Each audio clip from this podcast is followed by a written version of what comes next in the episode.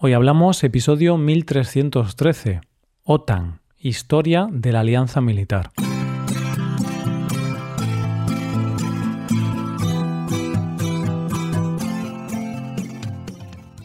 Bienvenido a Hoy Hablamos, el podcast para aprender español cada día. Si quieres aprender todavía más español, te recomiendo hacerte suscriptor premium para poder estudiar con la transcripción, explicaciones y ejercicios del podcast hazte suscriptor premium en hoyhablamos.com. Hola, oyente, ¿qué tal? ¿Cómo estás? Hay un dicho que dice que la unión hace la fuerza. Y de una unión muy poderosa, posiblemente la unión militar más poderosa del mundo, vamos a hablar en el episodio de hoy. Hoy hablamos de la OTAN. Desde que tenemos uso de razón, vamos llenando nuestro cerebro de conceptos y los vamos almacenando sin saber muchas veces qué son. Yo me lo imagino como un gran almacén donde vamos acumulando productos por si los necesitamos en caso de necesidad. Pues bien, esos conceptos los tenemos almacenados en el fondo de ese almacén, en el fondo de nuestro cerebro, y los dejamos ahí para cuando los podamos necesitar.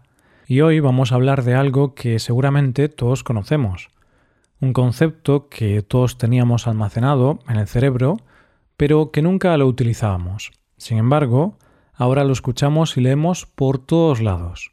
Ese concepto es la OTAN. No te descubro nada nuevo, oyente, si te digo que son tiempos convulsos en el mundo debido a la guerra. Y lamentablemente este concepto del que hablamos hoy se ha puesto de actualidad debido a la invasión de Rusia a Ucrania. De hecho, en el episodio que dedicamos a la guerra, nombramos en numerosas ocasiones a la OTAN. Así que, oyente, vamos a comenzar por el principio y vamos a ver qué es la OTAN. OTAN es la forma simplificada de decir Organización del Tratado del Atlántico Norte, que seguramente, si lo has visto en inglés, lo hayas visto como NATO, NATO. La OTAN es una alianza militar entre varios países, concretamente es una alianza militar entre gobiernos de Europa y de América del Norte. El objetivo de la OTAN es salvaguardar la seguridad y la paz de sus miembros. El principio de esta alianza es que sea una alianza militar de defensa no agresiva. Y de hecho, si lees sus principios, lo que te dicen es que operan bajo el lema de la defensa colectiva. Textualmente dicen esto. La OTAN opera con arreglo al principio de que un ataque contra uno o varios de sus miembros se considera un ataque contra todos. Vamos, esto es lo que tú y yo conocemos como si le pegas a mi amigo, me pegas a mí. La OTAN tiene su sede en Bruselas, en Bélgica, y su actual secretario general, el más alto representante de la dirección política de la OTAN, es el noruego Jens Stoltenberg, y ostenta este cargo desde 2014. Como curiosidad te diré que solo un español ha sido secretario general de la OTAN, Javier Solana, un diplomático y político conocido en nuestro país por formar parte del gobierno de Felipe González.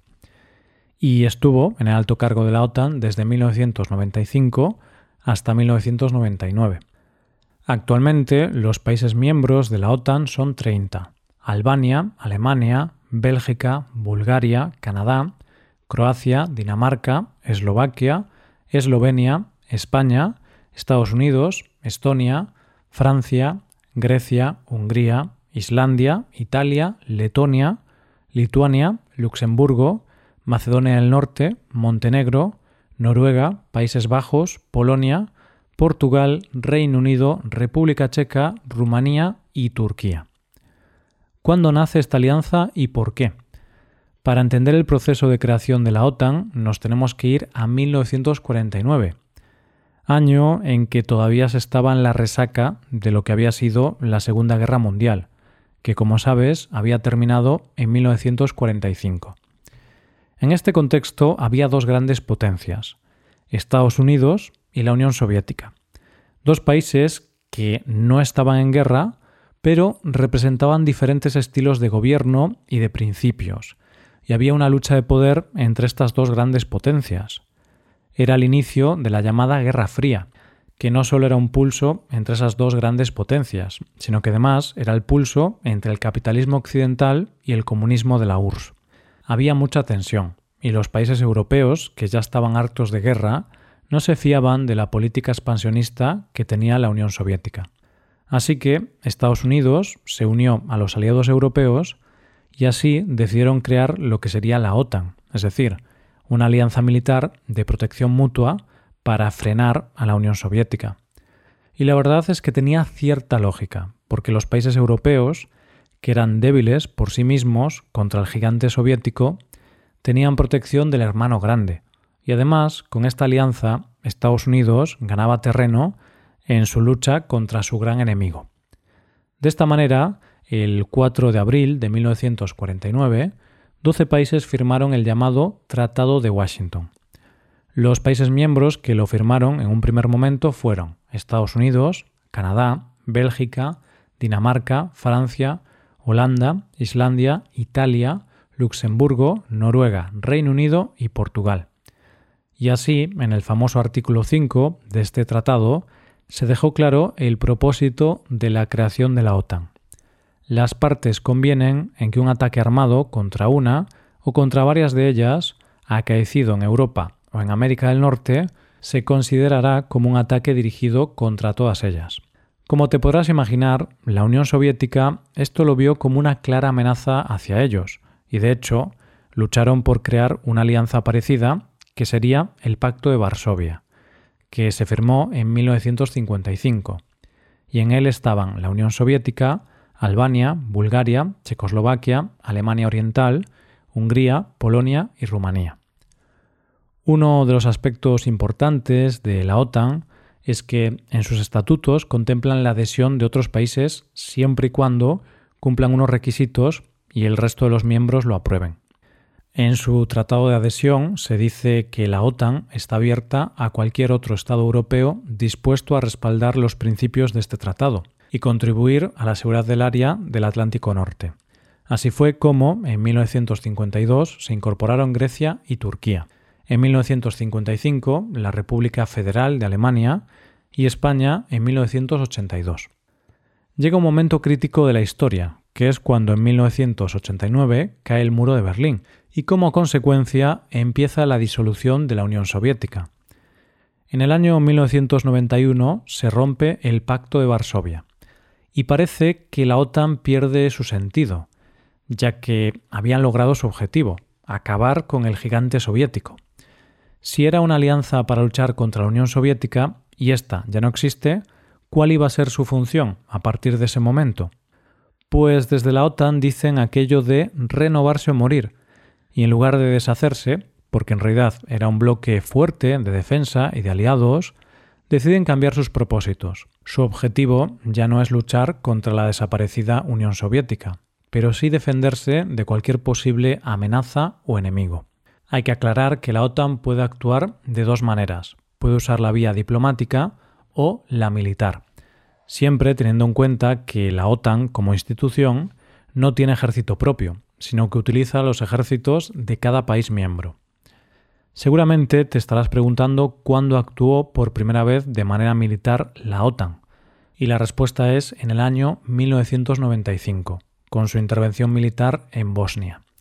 En esta ocasión, además, forzó al régimen de Milosevic a poner fin a la guerra de Bosnia y cuatro años más tarde hicieron una intervención militar en la guerra de Kosovo y consideraron esta intervención como humanitaria, debido a las crueldades que se estaban cometiendo en la guerra y a la falta de soluciones por la vía diplomática. Una cosa curiosa es que la OTAN solamente ha invocado una vez en su historia el famoso artículo 5, aquel que decía las partes convienen en que un ataque armado contra una o contra varias de ellas, acaecido en Europa, o en América del Norte, se considerará como un ataque dirigido contra todas ellas.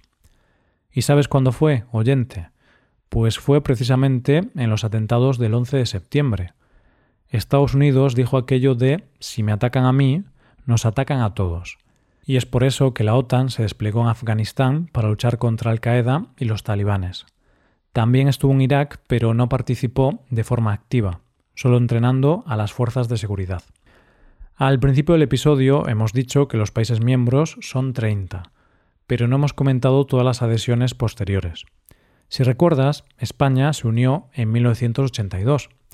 Desde aquel entonces se unieron, en 1999, Hungría, Polonia y la República Checa. En 2004, Rumanía, Bulgaria, Eslovenia, Eslovaquia, Estonia, Letonia y Lituania. En 2009, Albania y Croacia. En 2017, Montenegro y en 2020, Macedonia del Norte.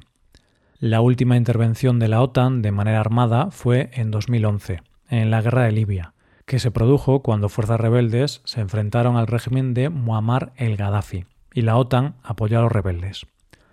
Lo cierto es que esta última intervención le trajo muchas críticas a la OTAN, y de hecho, la UNESCO y la ONU se opusieron a esta intervención y la condenaron públicamente, porque lo cierto es que la OTAN digamos que no es una alianza muy bien vista por la opinión pública y por ciertos líderes políticos. No olvidemos que es una alianza militar y en ocasiones se involucran en guerras o hacen actuaciones militares que no todo el mundo aprueba. En nuestro país hubo bastante polémica con la incorporación de España a la OTAN, y bastante gente estuvo en contra. De hecho, cuando ganó las elecciones, Felipe González, del PSOE, en octubre de 1982, una de sus propuestas era sacar a España de la OTAN. Te recuerdo que España había entrado en la OTAN ese mismo año, en mayo del 1982, pero nuestro país no aportaba fuerza militar. Sin embargo, Felipe González finalmente cambió de opinión y decidió defender que España siguiera en la OTAN con tres condiciones. La no incorporación a la estructura militar, la prohibición de instalar, almacenar o introducir armas nucleares y la reducción de las bases militares norteamericanas en España. Se hizo un referéndum en España y ganó el sí, con un 56% de votos a favor. Y así fue hasta 1999, cuando el presidente José María Aznar, del PP, decidió que España se incorporara a la estructura militar de la OTAN. Y así la OTAN ha llegado hasta hoy, donde ha vuelto a ponerse en boca de todos debido a la guerra en Ucrania.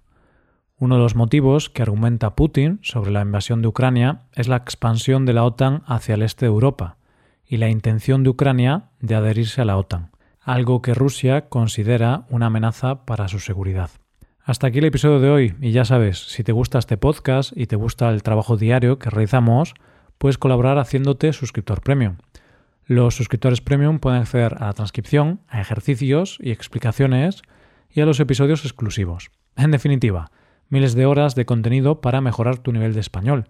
Hazte suscriptor premium en hoyhablamos.com. Muchas gracias por escucharnos. Nos vemos en el episodio de mañana. Pasa un buen día. Hasta mañana.